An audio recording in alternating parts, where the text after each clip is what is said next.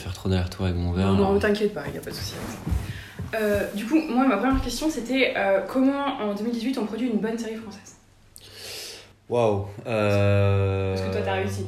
Écoute, euh, honnêtement, moi, je- j'ai pas. C'est difficile pour moi de répondre à une question comme ça parce que je suis pas du tout quelqu'un entre guillemets du milieu. C'est-à-dire que j'ai commencé à écrire il y a trois ans pour des projets audiovisuels, donc euh, j'ai pas une vue suffisante du secteur pour arriver à dire euh, il faudrait faire ci, il faudrait faire ça. Je connais pas énormément ce qui se fait par ailleurs. En plus, je suis pas très très connaisseur du paysage audiovisuel euh, français, quoi. Mhm. Honnêtement. euh. Moi, je peux dire que moi, j'ai fait pour essayer de faire Doxa. Après, je sais pas si c'est une recette qui s'applique à tout. Non, mais c'est intéressant. Comment est-ce que toi, t'as réussi Comment déjà le projet de Doxa t'est venu? Est-ce qu'on t'a proposé ou est-ce que c'est toi qui es venu avec? Mhm. Et est-ce que tu as dû pitcher à plein de gens avant d'être repris par France 4 Comment ça s'est passé? Alors, euh, l'idée de Doxa, euh, je l'ai eue tout simplement en parlant avec un ami à moi qui, est, euh, qui travaille dans des instituts de sondage. D'accord. Euh, parce qu'en fait, moi, j'ai fait des études de sciences politiques et cet ami-là euh, travaille dans des sondages et quand on faisait des apéros régulièrement, il me racontait un peu ses anecdotes. Et en fait, par petites touches, parce que lui, il en parlait comme quelque chose de très anodin, je me rendais compte qu'il était amené à rencontrer plein de gens très différents.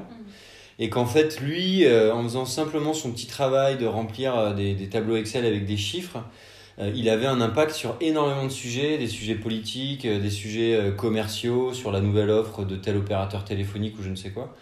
Et il m'avait en particulier une fois raconté une, une, scène qui m'a vraiment donné envie de me lancer dans la fiction. C'était lui qui présentait les résultats d'une étude à des conseillers d'un cabinet, d'un ministre ou d'un homme politique, je sais plus. Et en gros, euh, au fur et à mesure qu'ils présentaient leurs chiffres sur les opinions des Français sur tel ou tel sujet, les conseillers discutaient entre eux des réajustements qu'ils allaient faire à leurs propositions de loi et à leur programme, quoi. Donc en fait, tu voyais vraiment là, je trouve, dans une scène réelle, comment un sondeur avait un impact direct sur la vie politique du pays. Euh, et du coup, je me suis demandé bah, qu'est-ce que ce serait si en fait euh, euh, il prenait conscience de son pouvoir et il essayait de s'en servir, quoi. D'accord. Et après, j'ai croisé ça avec des figures plus contemporaines, comme celle de Snowden, comme celle de Kerriel, où tu vois que, euh, avec les technologies qui sont à notre disposition, un individu, par sa simple action, peut avoir des répercussions aux quatre coins du monde. euh, Et, euh, et donc, ça m'a donné envie d'utiliser cette figure générationnelle et de la mettre dans un milieu qui avait jamais été euh, défriché par la fiction. Mhm. Et ça, c'était quand même fou, quoi, quand je, je parlais avec des sondeurs et qu'ils me disaient qu'ils avaient aucune référence de aucune œuvre jamais fait dans le milieu des sondages, même pas de littérature, rien. J'étais halluciné, quoi. Et effectivement, j'ai rien trouvé, quoi. J'ai vraiment trouvé aucune œuvre de référence, ce qui m'a du coup complètement décomplexé, parce que je pouvais faire ce que je voulais, quoi. Et euh, effectivement, en parlant de, de Snowden, euh, moi j'ai trouvé qu'il y avait quand même un côté engagé dans Doxa. Mhm. Est-ce que c'était volontaire ou est-ce que c'était justement pour faire référence à Snowden? Bah, moi, j'ai euh, des convictions politiques euh, personnelles assez euh, tranchées. J'ai toujours été assez euh, engagé politiquement. Et c'est sûr que j'avais envie euh, de- de- d'utiliser euh, la fiction euh, pour arriver à faire prendre conscience aux gens de certaines de certains problèmes liés à notre démocratie et notamment le fait qu'elle soit en permanence sous perfusion de chiffres pour arriver à, s'orienter en fait. Et moi, ce que je voulais, je voulais, mais par contre, je voulais surtout pas faire une série militante parce que je trouve que c'est chiant quand il y a un discours en bloc qui est porté par un auteur et qui en fait euh, fait prévaloir ses idées par rapport à une histoire. Et donc en fait, euh, ce que j'ai voulu, c'est vraiment reprendre le format, le constat qui me paraît assez euh, consensuel de dire qu'il y a un problème d'horizon politique, d'horizon idéologique dans notre société, que les sondages sont une espèce de, de traitement euh, palliatif qu'on s'administre à haute dose, mais qui risque d'avoir des effets secondaires qui sont de plus en plus délétères en fait sur le corps social. Et donc, euh, donc c'est sûr que si c'est militant de dire qu'il y a un problème avec notre démocratie aujourd'hui, oui, c'est militant, mais je pense que c'est un constat que des personnes de plein de bords politiques différents peuvent faire. Quoi. Bien sûr, après Doxa, moi j'ai trouvé avait un message politique. Je Mhm, l'ai pas trouvé particulièrement militant. mhm, Euh, j'ai trouvé personnellement qu'il y avait une démarche graduelle pour nous faire ouvrir les yeux, mhm. ce que j'imagine que tu as voulu faire. Et, Ouais, ouais. et je voulais justement en venir à ce moment qui, euh, moi, m'a le plus plu de la série, c'est euh, ce fameux moment où euh, où il y a le colocataire qui se rend compte euh, qu'en fait, s'il y a deux nanas qui viennent l'aborder dans la rue et qui lui posent les mêmes questions Ouais, ouais. pour arriver à cette question de fin et, et qui, qui, qui change totalement sa réponse, Mhm. moi j'ai trouvé ça hyper efficace et genre j'en ai Mhm. parlé autour de moi et on m'a dit mais, mais c'est hyper évident que c'est- le genre de résultat qu'on va avoir et moi ça m'a Mhm. complètement ouvert les yeux sur les, sur les sondages et est-ce que tu avais envie de, de, démonter un peu les instituts de sondage ou c'était vraiment Ouais, alors il y a quand, même, un ouais, alors il y a un côté où je trouve que ouais ouais, il y a moi je trouve qu'il y a une utilisation aujourd'hui qui est faite du sondage en politique comme un argument d'autorité, un argument massu qui est là pour, en gros, venir conclure les discussions sur les plateaux sans aucun argument supplémentaire, mais en mettant un chiffre parce que le chiffre aujourd'hui est assorti d'une espèce de valeur de rationalité, d'objectivité que n'a plus le verbe en fait. Et moi je voulais couper court à ça.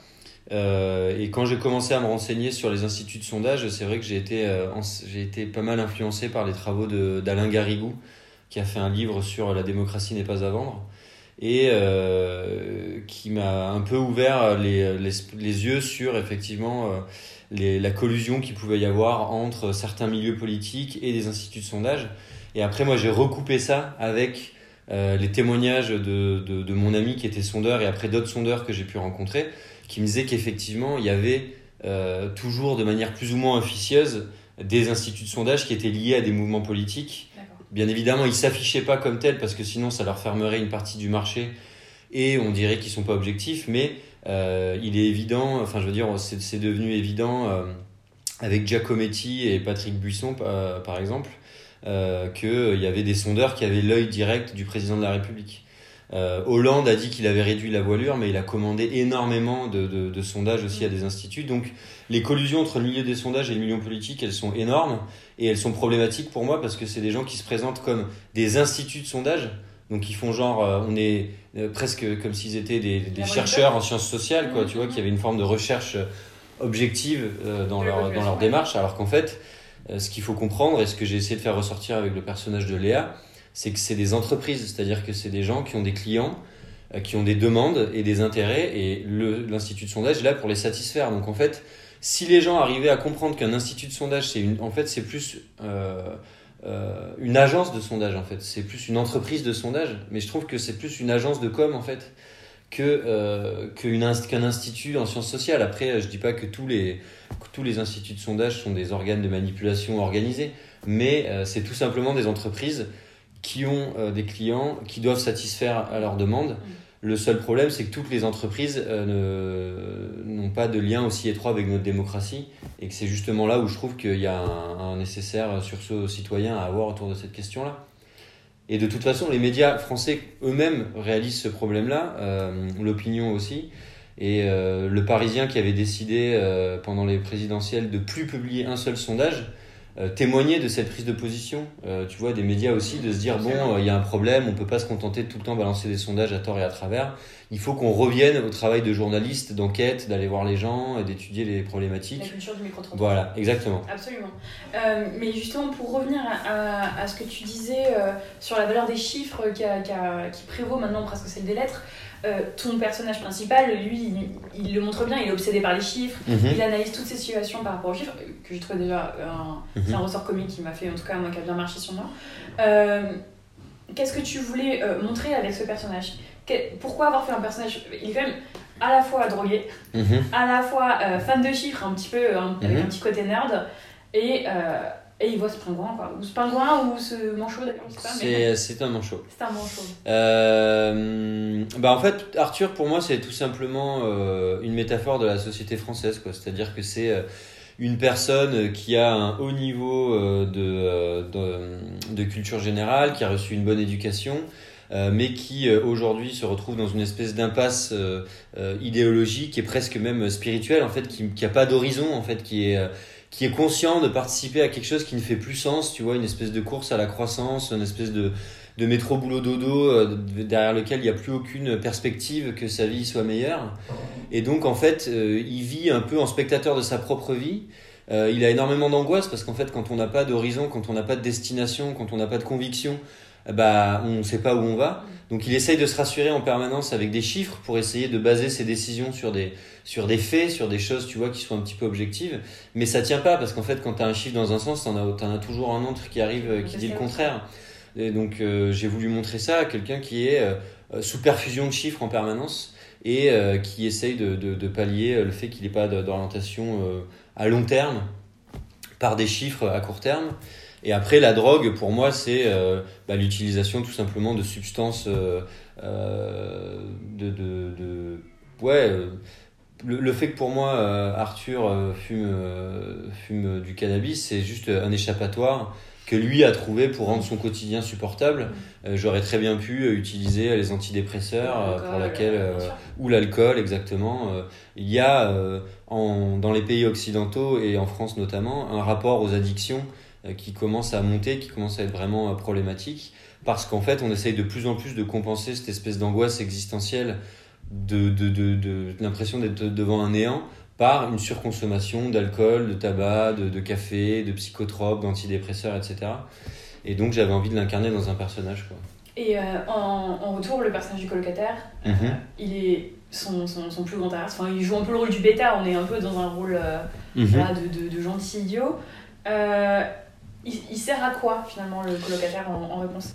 Bah, Pour moi, le, le, colocataire, il incarne justement tout ce que Arthur n'a pas eu le cran euh, d'être en fait parce que euh, justement euh, paralysé qu'il était par la volonté de se construire une situation d'avoir un personnage qui à l'opposé est totalement inconséquent suit ses passions a une copine mm. accessoirement vend de la drogue et le fait ouvertement etc c'était justement ce qui pouvait juste le confronter à ce que lui n'a pas été et donc être un, catalyseur pour Arthur et euh, c'était important pour moi que ça vienne d'un ami d'enfance parce qu'en fait, je trouve qu'il y a l'ami d'enfance avec la famille, c'est une des rares figures qui peut encore nous permettre de rester connecté à des choses qui sont devenues totalement éloignées de nous au fur et à mesure des années. Quoi. Et justement, la carapace que Arthur s'est construite euh, en s'isolant de la société, en s'isolant de ses propres émotions, et pour finir seul à regarder des jeux vidéo, etc., à fumer des joints, mmh. euh, la seule personne qui peut arriver à la rompre, c'est quelqu'un qui a un lien émotionnel et affectif avec lui. Et donc pour moi, c'était la figure de l'ami d'enfance. Quoi.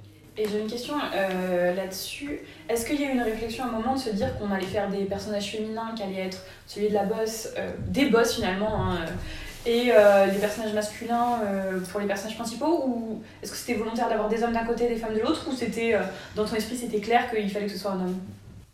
Que qui soit un homme? Que tes personnages principaux soient des hommes ah, que Arthur et Blaise soient des hommes. Euh, en fait, euh, moi j'ai beaucoup plus de facilité à me mettre dans la tête d'un, d'un homme. Et je trouve que c'est assez important pour écrire euh, d'arriver à se relier au maximum à des expériences personnelles, à des expériences intimes, mm. pour arriver à les faire ressortir avec le plus d'authenticité possible.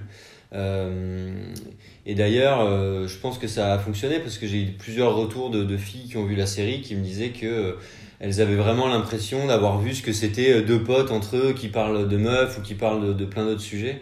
Euh, grâce à la série parce que ça sonnait ça sonnait authentique à l'écriture quoi ça sonne vrai enfin mm.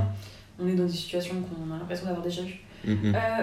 et maintenant je voudrais parler un peu plus du côté production mm-hmm. donc pour revenir à ma question tout à l'heure comment est-ce que tu es passé de l'idée euh, voilà, en, soirée à toi qui n'étais pas spécialement dans la réflexion, je vais écrire et ensuite je vais, je vais aller euh, chercher, toquer aux portes Ouais. Bah écoute, là, euh, c'est le moment de, de, faire un grand, un grand merci au service public parce qu'en fait, moi, il y a trois ans, comme je te disais, j'avais rien fait, j'avais un peu travaillé sur des projets pédagogiques qui étaient liés à l'écologie et j'avais fait quand même un documentaire que j'avais autoproduit avec un ami, quoi. Euh, mais c'est tout. Et en fait, Studio 4 a fait un appel à projet euh, pour des web-séries. Et donc, en fait, euh, moi, je venais de quitter mon travail à ce moment-là. J'avais envie de me lancer dans l'écriture à 100%. Et il y a eu cet appel à projet. Et donc, en fait, j'y ai répondu. Et ils m'ont sélectionné. Et en fait, ça a marché tout de suite. Quoi, ouais. J'ai écrit sans, sans producteur, etc. à la chaîne directement. Et ils m'ont et ils ont été intéressés, euh, ils ont été très forts parce qu'en fait, euh, l'idée initiale était quand même extrêmement différente de ce qui, du produit ah. fini.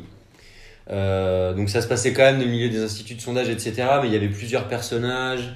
C'était beaucoup plus geek, ça allait beaucoup plus, c'était beaucoup plus délirant en fait. Mm. Et en fait, il y a eu un premier travail de réécriture avec la chaîne.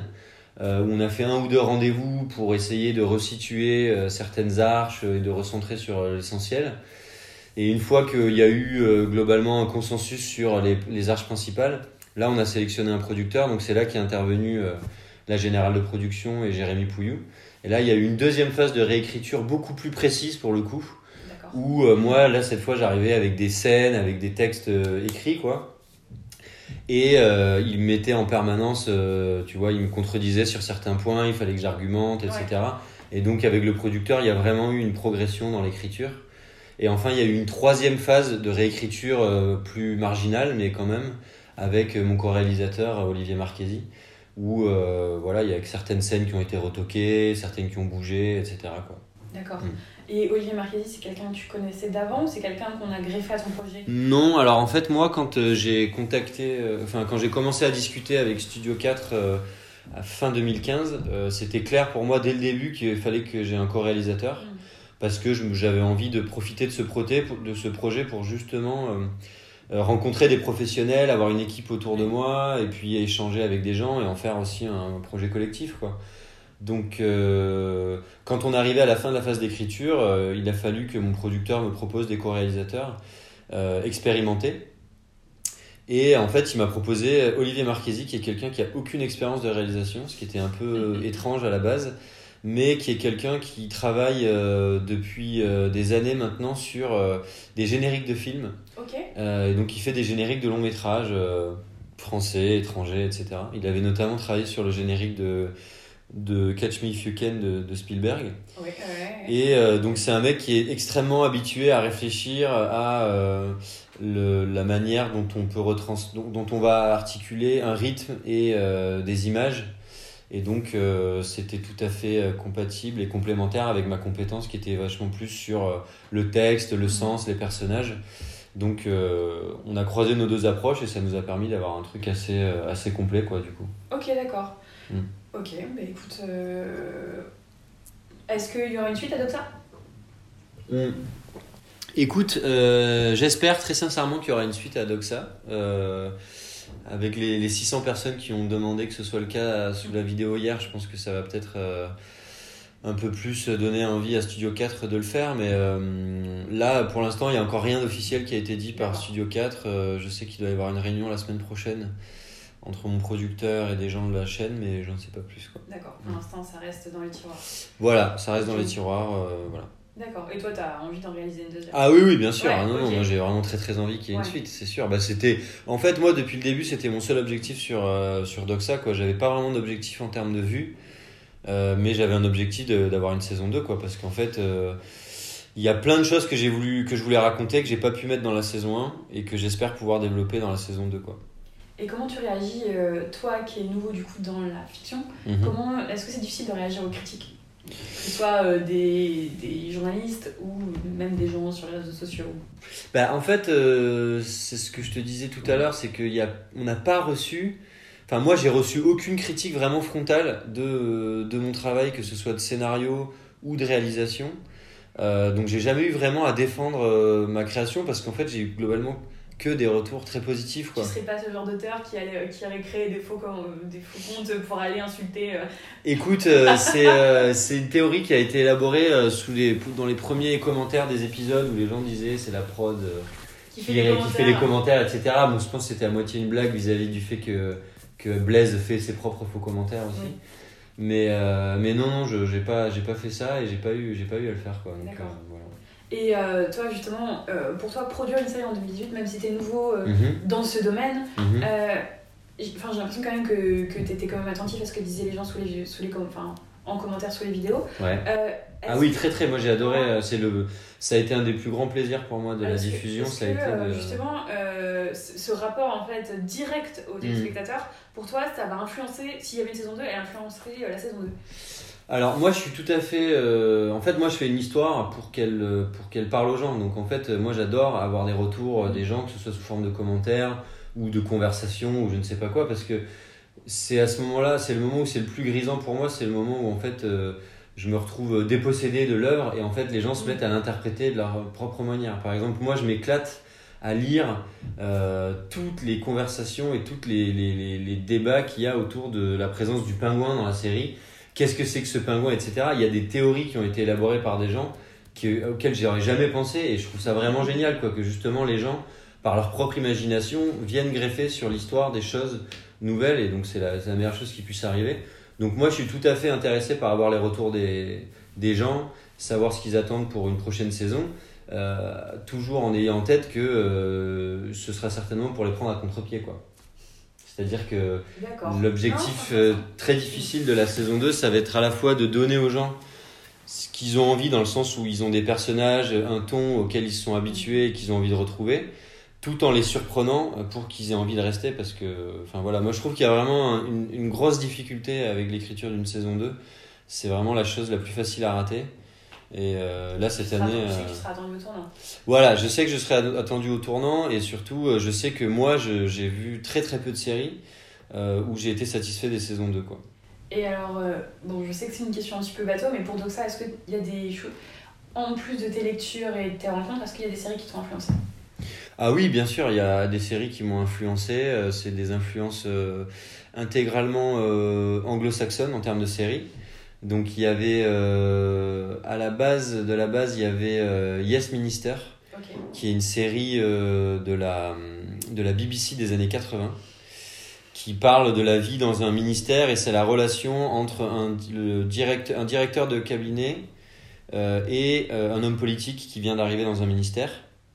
Donc c'est la relation entre les politiciens et les grands corps d'État, parce que je trouve une relation, une, un sujet passionnant en termes de sciences politiques, et eux ils sont arrivés à le mettre en fiction euh, de manière un peu vieillotte, mais ils traitent vraiment bien, bien ce sujet-là. Et après, une deuxième référence plus contemporaine, c'était euh, Man Seeking Woman, Ok, ouais. pour euh, clairement euh, le- le- l'idée d'arriver, de, de pousser à l'extrême une image et, euh, et de la et d'essayer de- de- d'avoir un peu un espèce d'exercice de style de voilà qu'est-ce que ça donne quand on essaye de pousser une métaphore jusqu'au bout mm, mm. euh, et se permettre un peu des, euh, des sorties un peu surréalistes sur tel ou tel On sujet. voit, Quoi. euh, On voit un peu. euh, je, vois, je vois bien de ce dont tu veux parler. Et donc, du coup, le pingouin, on saura jamais? Non, le pingouin, en fait, je préfère pas donner d'explications. Euh, Il y a Ouais. plein de gens qui me demandaient, bah, à Série Mania notamment, ou dans les projections qu'on a pu organiser, qui me demandent des réponses et en fait, je préfère pas en donner parce que je trouve que c'est plus, euh, plus intéressant que les gens euh, échafaudent leur propre théorie. D'accord, non, je comprends. Euh, et dernière question, je pense qu'on a de plus en plus de jeunes scénaristes qui veulent se lancer. Mhm. Euh, en France, quel conseil tu aurais pour eux, toi qui n'as finalement pas fait euh, d'école de scénariste ou Mhm. d'école dans le cinéma, même si je me trompe pas, as fait Sciences Non, non, pas du tout. J'ai fait, j'ai aucune ouais. formation de cinéma, de scénario, de rien. Ouais. Mm. Est-ce que si tu as des conseils, euh, que- quels seraient-ils pour se lancer? Bah, moi, les- le conseil que je donnerais à des scénaristes qui voudraient se lancer dans l'écriture de séries, c'est de parler de sujets euh, qui les ont touchés personnellement et qui soient le plus originaux possible, c'est-à-dire euh, d'essayer de, de prendre le plus de distance possible avec justement ce qui se fait déjà en série. Pas un 50e pour euh, voilà exactement. Mm. Euh, parce que, et, et c'est assez intéressant parce que là je travaille sur des nouveaux projets de série enfin un nouveau projet de série principal. Et en fait je m'aperçois que de mon propre chef je m'oriente beaucoup plus vers la littérature pour chercher des inspirations que vers des séries quoi. Ah, ouais marrant. exact ouais. D'accord, ok. en fait ça me ça m'intéresse. Je trouve qu'il y a beaucoup plus de matière à réflexion beaucoup plus de matière première à exploiter et à réinterpréter derrière que d'aller regarder des séries sur le même thème euh, qui ont plus tendance à m'inhiber en fait qu'autre chose. Et du coup euh, ouais voilà c'est vraiment je trouve euh, ouais parler d'expériences qui sont qui sont personnelles et parler de sujets qui sont de, de sujets qui sont pas qui sont de, de, de territoires qui sont pas explorés par la fiction parce que on a une tendance justement euh, à force d'être sous perfusion d'imaginaires anglo-saxons notamment je trouve à toujours aller chercher un peu dans les mêmes euh, dans les mêmes imaginaires Mm, de la célébrité, du pouvoir, de l'argent, euh, du crime, etc. Alors qu'en fait, il y a plein d'histoires dans la vie, dans d'autres situations. Voilà. Et c'est aussi, je pense, qui a fait le succès euh, peut-être euh, de Doxa, c'est Mm. que on- tu vas dans un endroit euh, dans lequel, en tout cas, moi je n'ai pas de connaissance de séries françaises qui m'ont parlé de ça depuis Mm. donc, euh, Ouais. très longtemps. Quoi. C'est- Ouais, ouais, tu rempli un vide aussi euh, euh, bah, qui demandait qu'à être. euh, Mhm. Oui, oui, bah après, il y a très clairement un truc de s'adresser à une génération qui est la mienne, euh, qui est coincée entre la constatation qu'elle fait d'un non-sens généralisé, et d'une absence de projet politique et de perspective, et une envie d'agir, mais en même temps sans en avoir euh, les codes, sans savoir comment faire et sans savoir par où commencer. Quoi. Et j'ai l'impression qu'il y a eu un espèce d'écho, en tout cas à travers les commentaires, euh, de la part de, des spectateurs. Quoi. je, je pense aussi. Ok, bah merci beaucoup. Là, je t'en prie. Non, c'était écoute.